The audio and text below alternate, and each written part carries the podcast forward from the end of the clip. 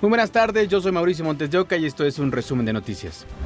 El cártel de Sinaloa tiene dos bajas importantes para sus operaciones criminales. Detuvieron en Culiacán a César Osvaldo N., encargado y principal coordinador de laboratorios clandestinos de droga sintética.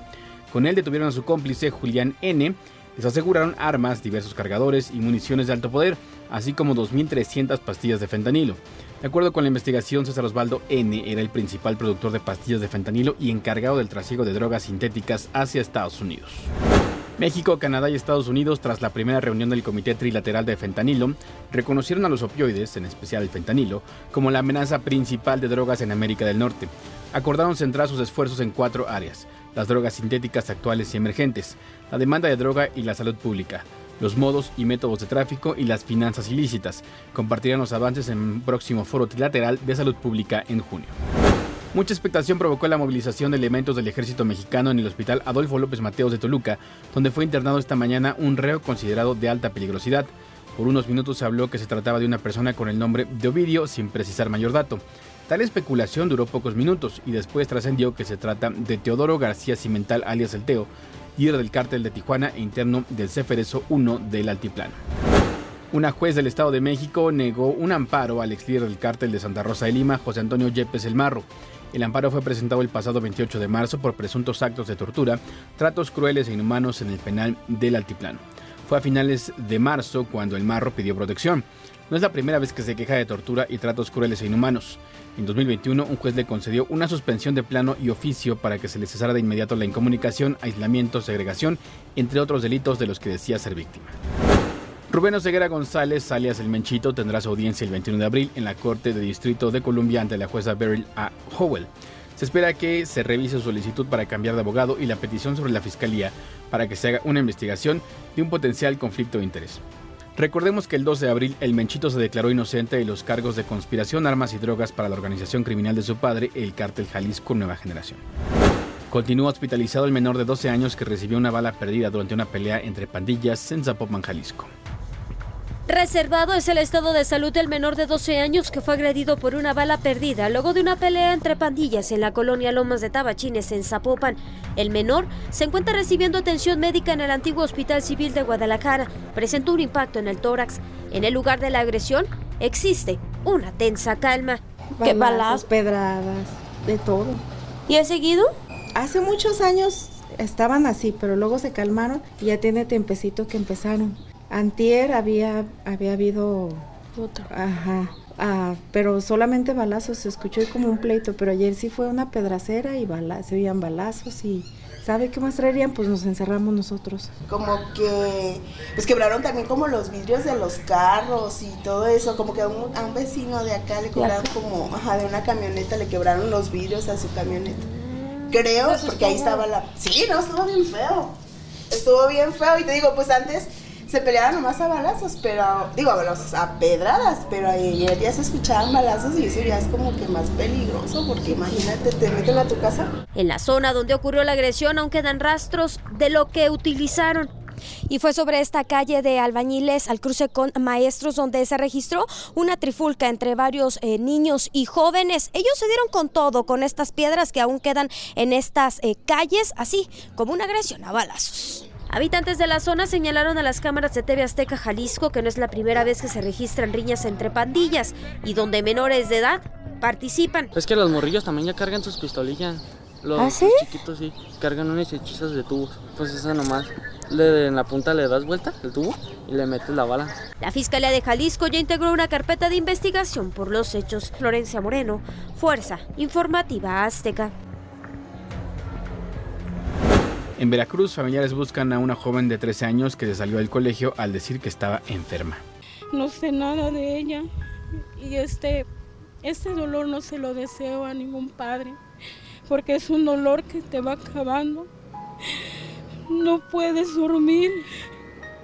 Han transcurrido más de 15 días desde que Araceli y Antonio no saben dónde está su hija Milady Scarlett de tan solo 13 años de edad. Relataron que desapareció el 28 de marzo tras llevarla a la Escuela Secundaria General 18 de marzo de Nanchital, al sur de Veracruz. A la perfecta está parada en la puerta y le digo, aquí traigo la niña, se lo entrego a la 1.20. Llego a las 7, faltaban 5 minutos para las 7.20 cuando ya empezaron a salir y espero que todos salen y salen y, y nadie de mi hija.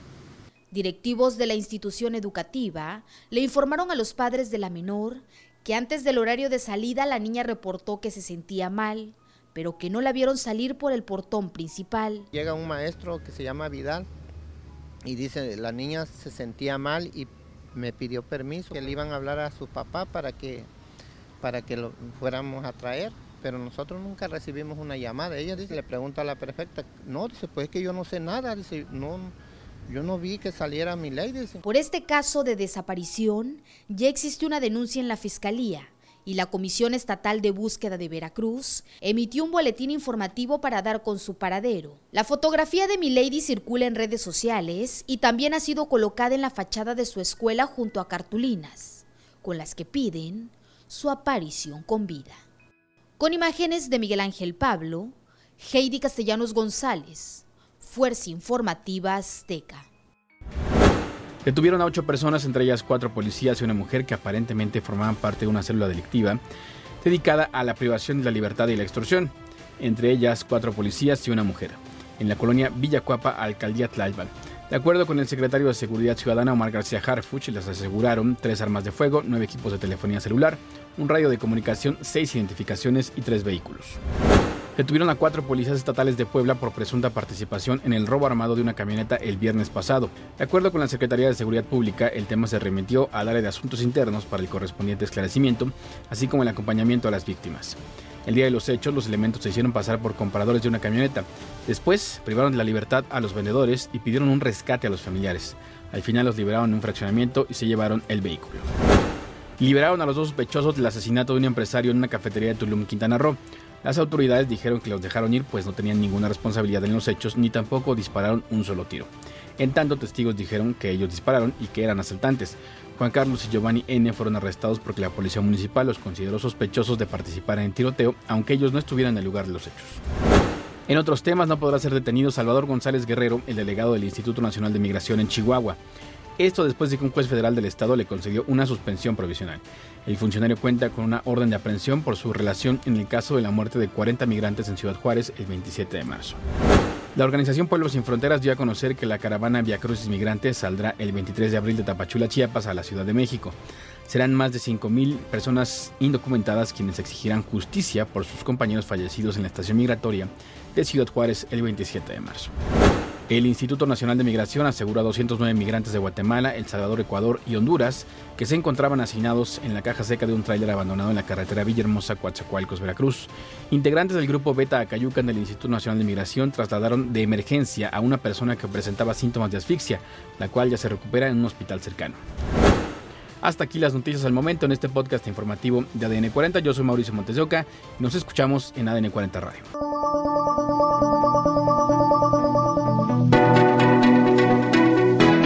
Podcast es presentado por VAS, la super app que te ofrece muchas y nuevas formas de pagar todo lo que quieras con tu celular. Olvídate de las filas y dedícate a lo que más te gusta. Ver tele en vivo, películas, escuchar música, podcast y estar siempre enterado de las noticias más importantes. Todo en un mismo lugar. VAS, la super app con todo.